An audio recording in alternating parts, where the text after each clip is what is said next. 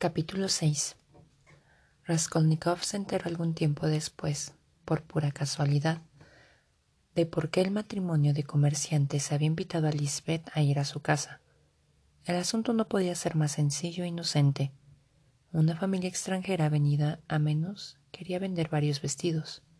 Como esto no podía hacerse con provecho en el mercado, buscaban una vendedora a domicilio. Lisbeth se dedicaba a ese trabajo y tenía una clientela numerosa pues procedía con la mayor honradez. Ponía siempre el precio más limitado, de modo que con ella no había lugar a regateos. Hablaba poco y, como ya hemos dicho, era humilde y tímida. Pero desde hacía algún tiempo Raskolnikov era un hombre dominado por las supersticiones. Incluso era fácil descubrir en él los signos indelebles de esta debilidad. En el asunto que tanto le preocupaba, se sentía especialmente inclinado a ver coincidencias sorprendentes, fuerzas extrañas y misteriosas. El invierno anterior, un estudiante amigo suyo llamado Pokorev le había dado, poco antes de regresar a Kharkov, la dirección de la vieja Alena Ivanovna, por si tenía que empeñar algo. Pasó mucho tiempo sin que tuviera necesidad de ir a buscarla, pues con sus lecciones podía ir viviendo mal que bien pero hacía seis semanas había acudido a su memoria la dirección de la vieja. Tenía dos cosas para empeñar un viejo reloj de plata de su padre y un anillo con tres piedrecillas rojas que su hermana le había entregado en el momento de separarse para que tuviera un recuerdo de ella. Decidió empeñar el anillo. Cuando vio a Elena Ivanovna, aunque no sabía nada de ella, sintió una repugnancia invencible. Después de recibir dos pequeños billetes, Raskolnikov entró en una taberna que encontró en el camino. Se sentó, pidió té y empezó a reflexionar. Acababa de acudir a su mente, aunque en estado embrionario, como el polluelo en el huevo, una idea que le interesó extraordinariamente. Una mesa casi vecina a la suya estaba ocupada por un estudiante al que no recordaba haber visto nunca, y por un joven oficial. Habían estado jugando al billar y se disponían a tomar el té. De improviso, Raskolnikov oyó que el estudiante daba al oficial la dirección de Alena Ivanovna y empezaban a hablarle de ella. Esto le llamó la atención. Hacía solo un momento que la había dejado y ya estaba oyendo hablar de la vieja. Sin duda, esto no era sino una simple coincidencia, pero su ánimo estaba dispuesto a entregarse a una impresión obsesionante y no le faltó ayuda para ello. El estudiante empezó a dar a su amigo detalles acerca de Alena Ivanovna. Es una mujer única. En su casa siempre puede uno procurarse dinero. Es rica como un judío y podría prestar cinco mil rublos de una vez. Sin embargo, no desprecia las operaciones de un rublo. Casi todos los estudiantes tenemos tratos con ella, pero qué miserable es. Y empezó a darle detalles de su maldad. Bastaba que uno dejara pasar un día después del vencimiento para que se quedara con el objeto empeñado. Da por la prenda la cuarta parte de su valor y cobra el cinco y hasta el seis por ciento de interés mensual.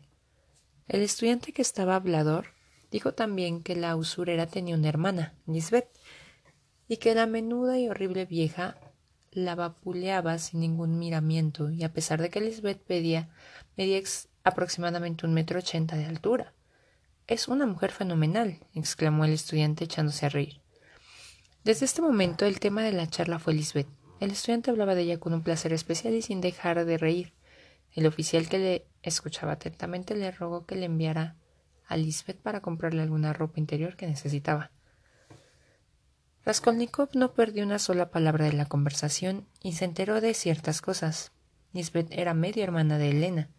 Tuvieron madres diferentes y mucho más joven que ella, pues tenían treinta y cinco años. La vieja la hacía trabajar noche y día, además de que guisaba y lavaba la ropa para su hermana y ella, cosía y fregaba suelos fuera de casa, y todo lo que ganaba se lo entregaba a Elena. No se atrevía a aceptar ningún encargo, ningún trabajo sin la autorización de la vieja.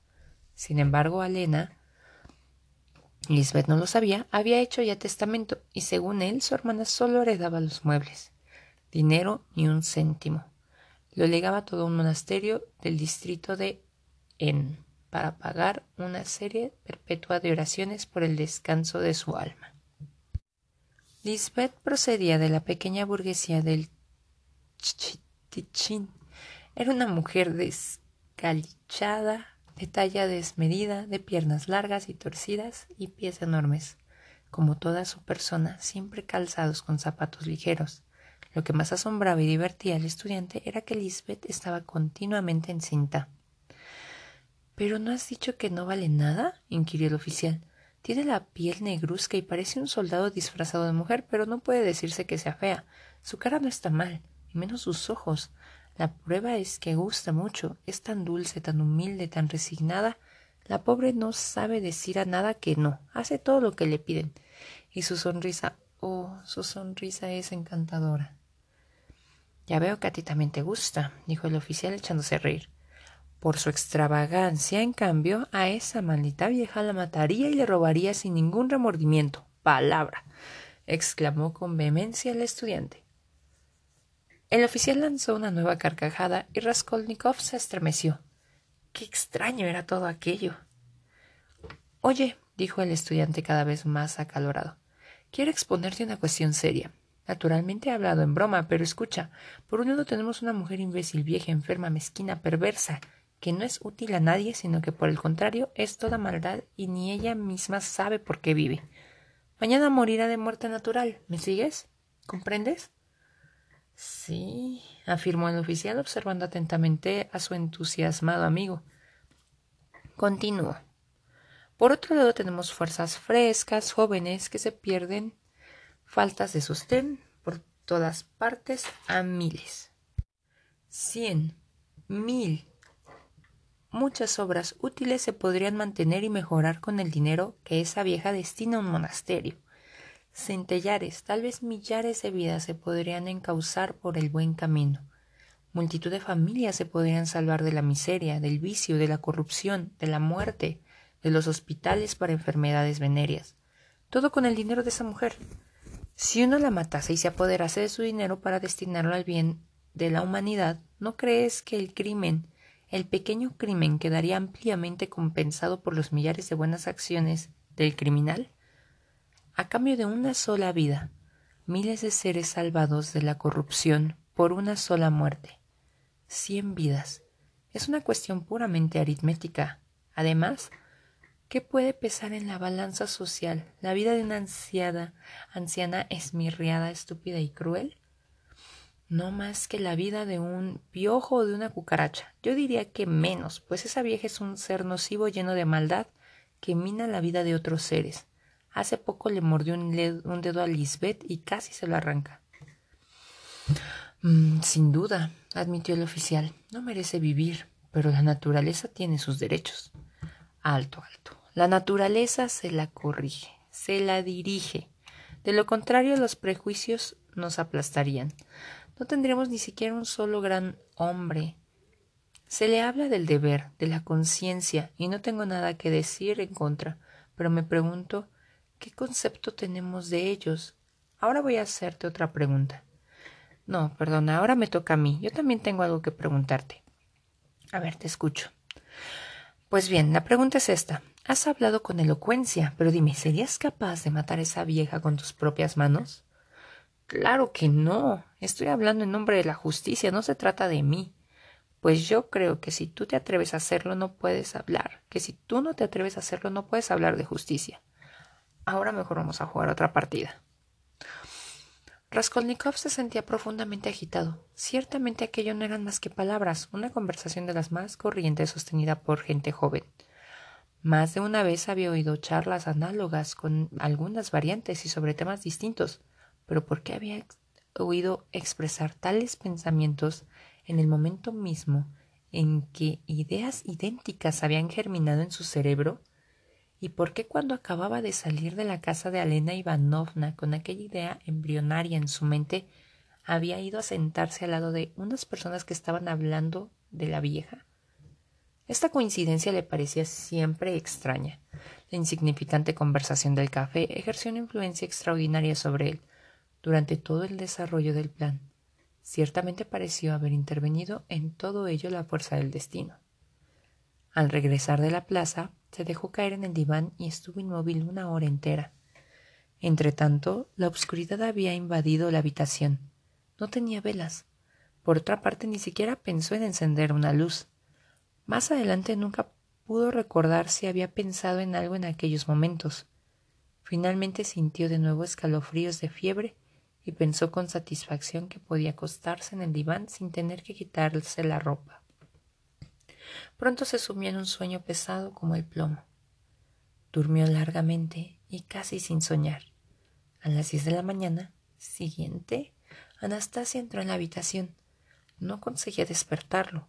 Le llevaba pan y un poco de té en su propia tetera, como el día anterior.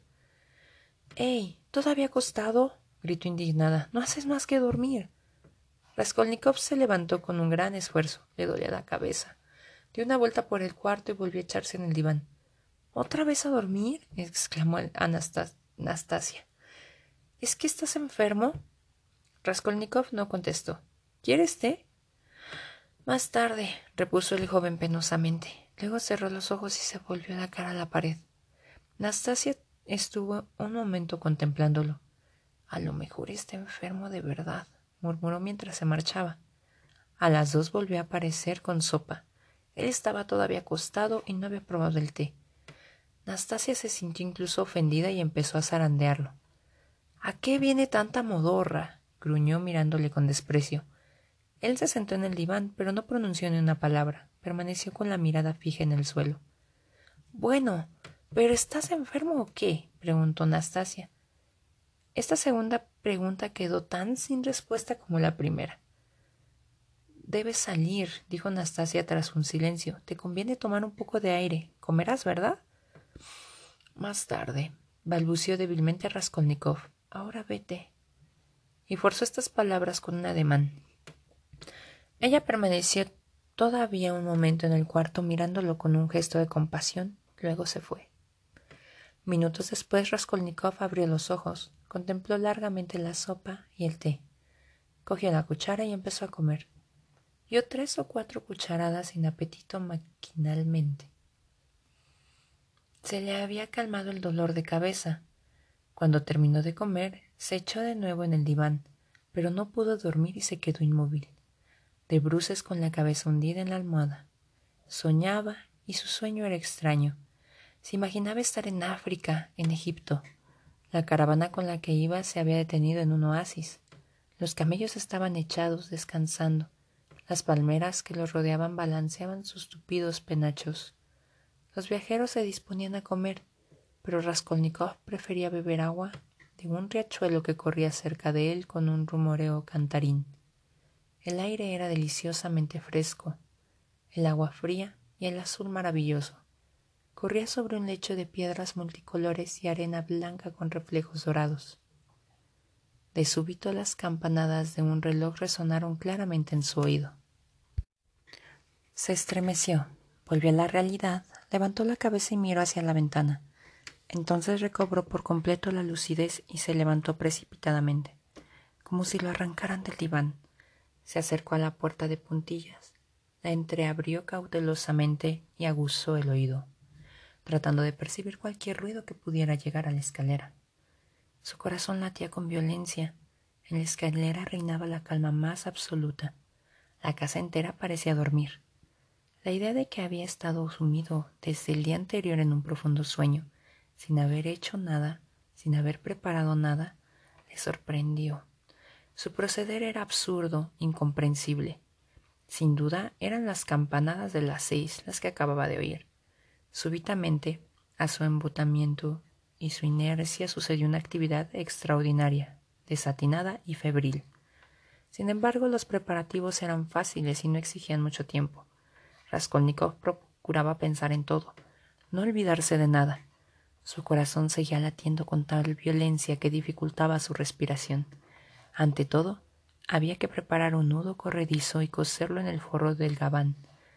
Trabajó de un minuto. Introdujo la mano debajo de la almohada, sacó la ropa interior que había puesto ahí y eligió una camisa sucia y hecha jirones. Con varias tiras formó un cordón de unos cinco centímetros de ancho y treinta y cinco de largo. Lo dobló en dos, se quitó el gabán de verano, de un tejido de algodón tupido y sólido, el único sobre todo que tenía. y empezó a coser el extremo del cordón debajo del sobaco izquierdo. Sus manos temblaban. Sin embargo, su trabajo resultó tan perfecto que cuando volvió a ponerse el gabán no se veía por la parte exterior el menor indicio de costura. El hilo y la aguja se los había procurado hacía tiempo y los guardaba, envueltos en un papel, en el cajón de su mesa. Aquel nudo corredizo destinado a sostener el hacha constituía un ingenioso detalle en su plan. No era cosa de ir por la calle con un hacha en la mano, por otra parte, si se hubiera limitado a esconder el hacha debajo del gabán, sosteniéndola por fuera, se había visto obligado a mantener continuamente la mano en el mismo sitio, lo cual habría llamado la atención. El nudo corredizo le permitía llevar colgada el hacha y recorrer así todo el camino sin riesgo alguno de que se le cayera. Además, llevando la mano en el bolsillo del gabán, podría sujetar por un extremo el mango del hacha e impedir su balanceo. Toda la amplitud de la prenda era un verdadero saco. No había ningún peligro que desde el exterior se viera lo que estaba haciendo aquella mano. Terminada esta operación, Raskolnikov introdujo los dedos en una pequeña hendidura que había entre el diván turco y el entarimado y extrajo un menudo objeto que desde hacía tiempo tenía ahí escondido. No se trataba de ningún objeto de valor, sino simplemente un trocito de madera pulida del tamaño de una pitillera. Lo había encontrado casualmente un día, durante uno de sus paseos en un patio contiguo a un taller. Después le añadió una planchita de hierro, delgada y pulida de tamaño un poco menor, que también, y aquel mismo día, se había encontrado en la calle. Junto a ambas cosas las ató firmemente con un hilo y las envolvió en un papel blanco, dando al paquetito el aspecto más elegante posible y procurando que las ligaduras no se pudieran deshacer con dificultad. Así apartaría la atención de la vieja de, de su persona por unos instantes y él podría aprovechar la ocasión. La planchita de hierro no era más misión que aumentar el peso del envoltorio, de modo que la usurera no pudiera sospechar aunque solo fuera por unos momentos, que la supuesta prenda de empeño era un simple trozo de madera. Raskolnikov lo había guardado todo debajo del diván, diciéndose que ya lo retiraría cuando lo necesitara. Poco después oyó voces en el patio. Ya son más de las seis. Dios mío, ¿cómo pasa el tiempo? Corrió a la puerta. Escuchó. Cogió su sombrero y empezó a bajar la escalera cautelosamente con un paso silencioso felino. Le faltaba la operación más importante, robar el hacha de la cocina. Hacía ya tiempo que había elegido el hacha como instrumento. Él tenía una especie de podadera, pero esta herramienta no le inspiraba confianza y todavía desconfiaba más de sus fuerzas. Por eso había escogido definitivamente el hacha. Respecto a estas resoluciones, hemos de observar un hecho sorprendente.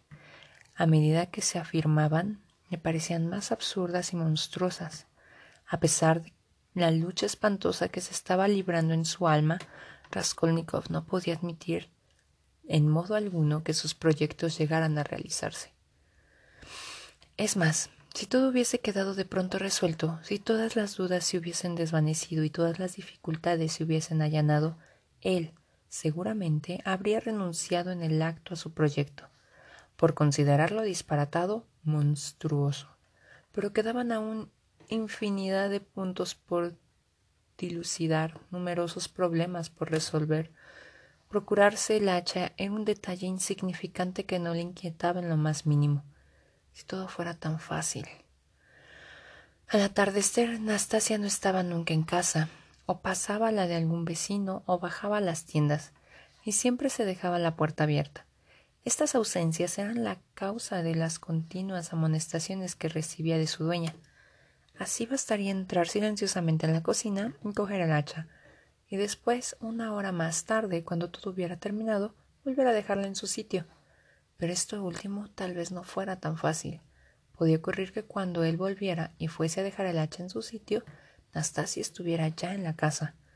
Naturalmente, en este caso, él tendría que subir a su aposento y esperar una nueva ocasión. Pero Y si ella entre tanto advertía la desaparición del hacha y la buscaba primero, y después empezaba a dar gritos, he aquí como nacen las sospechas, o cuando menos, cómo pueden nacer las sospechas. Sin embargo, esto no era sino pequeños detalles en los que no quería pensar. Por otra parte, no tenía tiempo. Solo pensaba en la esencia del asunto. Los puntos secundarios los dejaba para el momento en que se dispusiera a obrar. Pero esto último le parecía completamente imposible.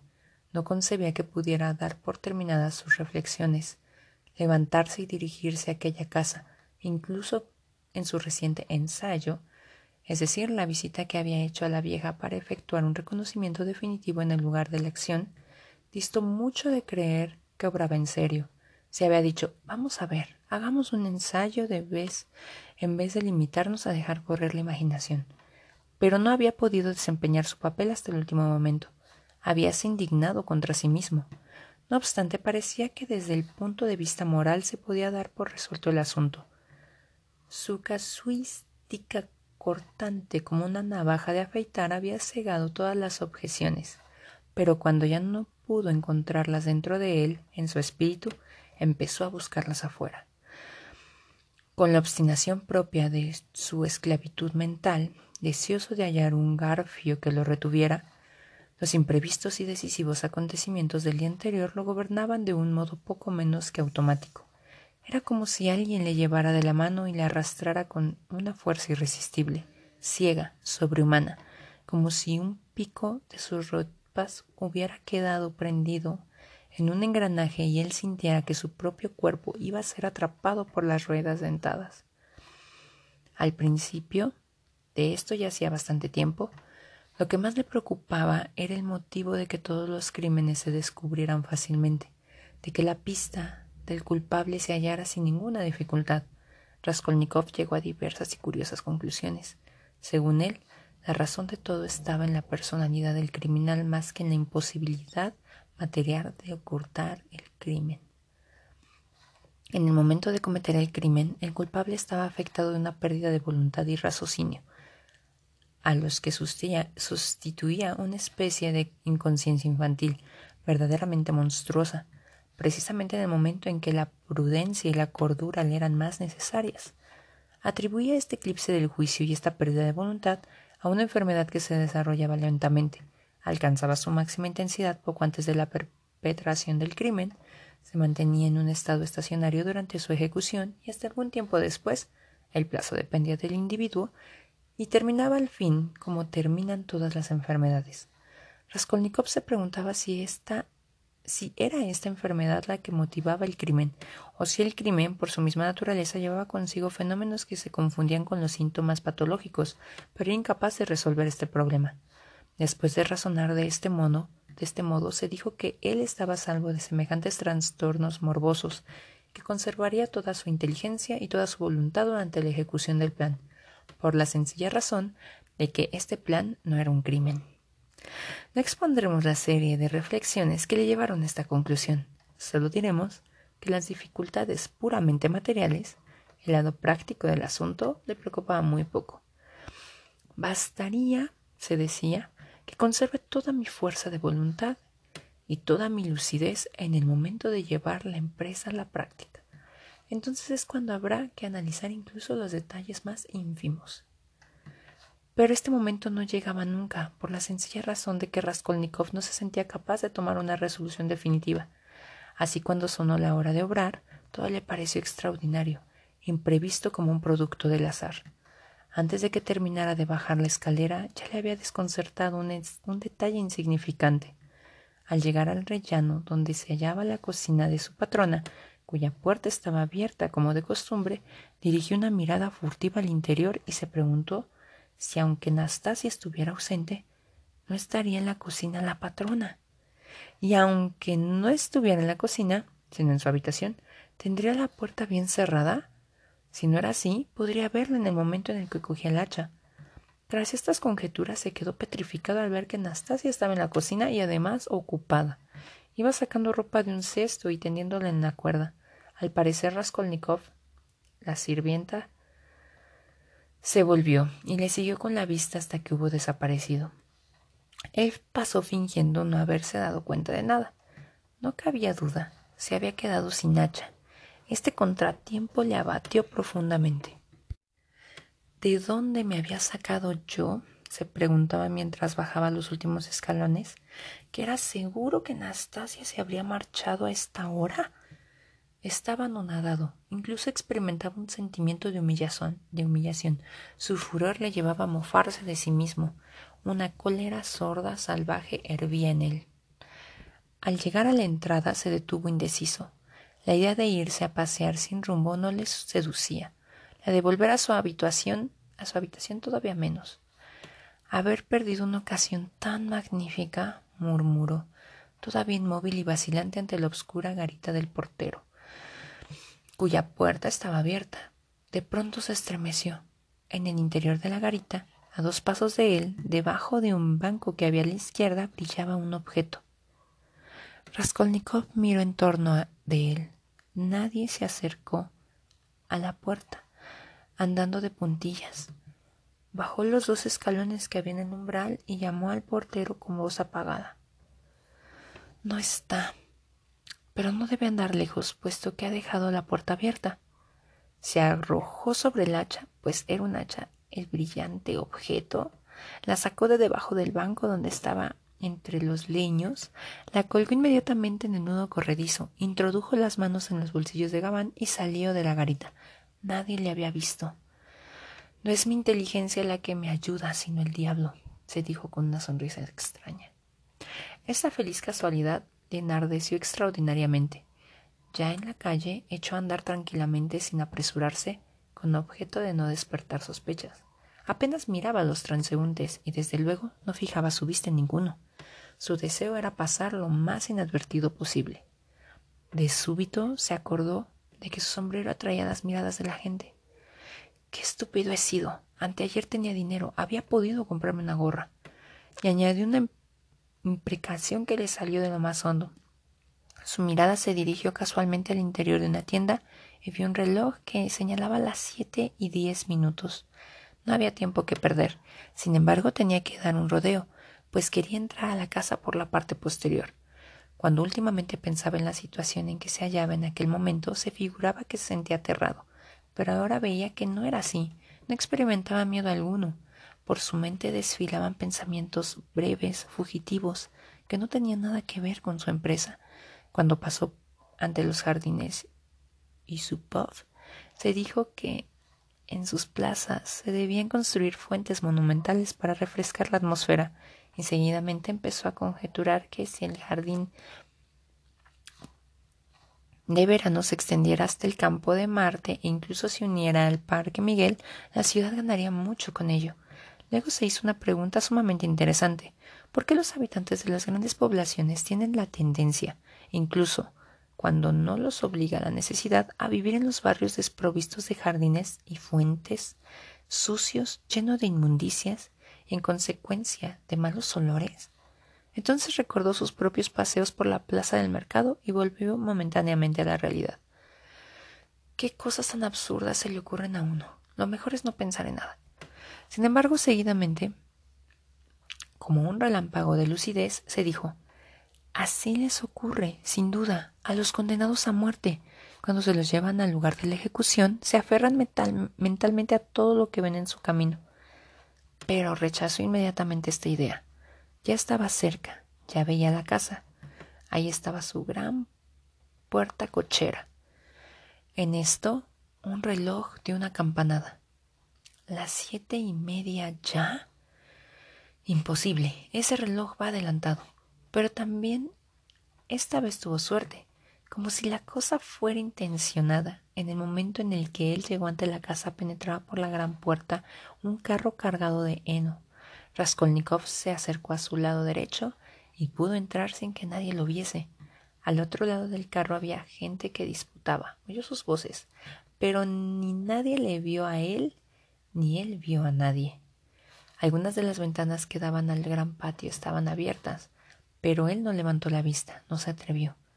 La escalera que conducía a casa de Alena Ivanovna estaba a la derecha de la puerta. Raskolnikov se dirigió a ella y se detuvo con la mano en el corazón, como quisiera Como si quisiera frenar sus latidos, aseguró el hacha en el nudo corredizo, aguzó el oído y empezó a subir, paso a paso, sigilosamente. No había nadie.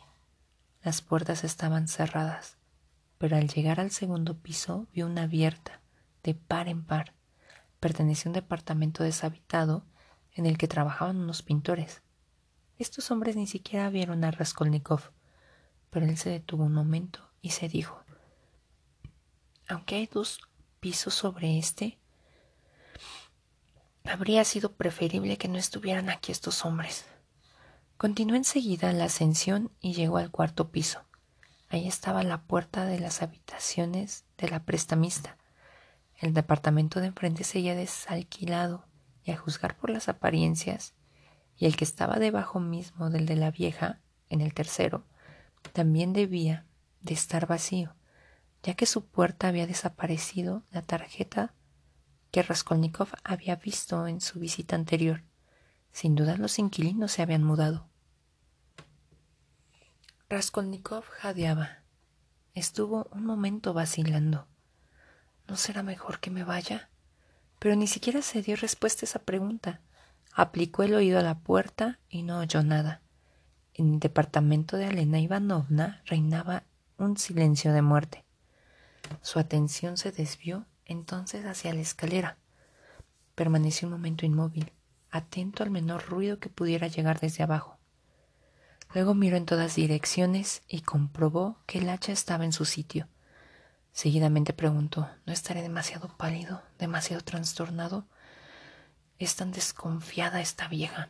Tal vez me convendría esperar hasta tranquilizarme un poco. Pero los latidos de su corazón, lejos de normalizarse, eran cada vez más violentos. Ya no pudo contenerse. Tendió lentamente la mano hacia el cordón de la campanilla y tiró. Un momento después insistió con violencia. No obtuvo respuesta, pero no volvió a llamar. Además de no conducir a nada, habría sido una torpeza. No cabía duda de que la vieja estaba en casa, pero era suspicaz y debía estar sola. Empezaba a conocer sus costumbres. Aplicó de nuevo el oído en la puerta y ¿sería que sus sentidos se habían agudizado en aquellos momentos? Cosa muy poco probable. ¿O el ruido que oyó fue perfectamente perceptible? De lo que no le ocupó duda es de que percibió que una mano se apoyaba en el pestillo mientras el borde de un vestido rozaba la puerta. Era evidente que alguien hacía al otro lado de la puerta lo mismo que él estaba haciendo por la parte exterior. Para no dar la impresión de que quería esconderse, Raskolnikov movió los pies, refunfuñó unas palabras, luego tiró del cordón de la campanilla por tercera vez, sin violencia alguna, discretamente, con objeto de no dejar traslucir la menor impaciencia. Este momento dejaría en él un recuerdo imborrable, y cuando más tarde acudía a su imaginación con perfecta nitidez, no comprendía cómo había podido desplegar tanta astucia en aquel momento en que su inteligencia parecía extinguirse y su cuerpo paralizarse. Un instante después oyó que descorría el cerrojo.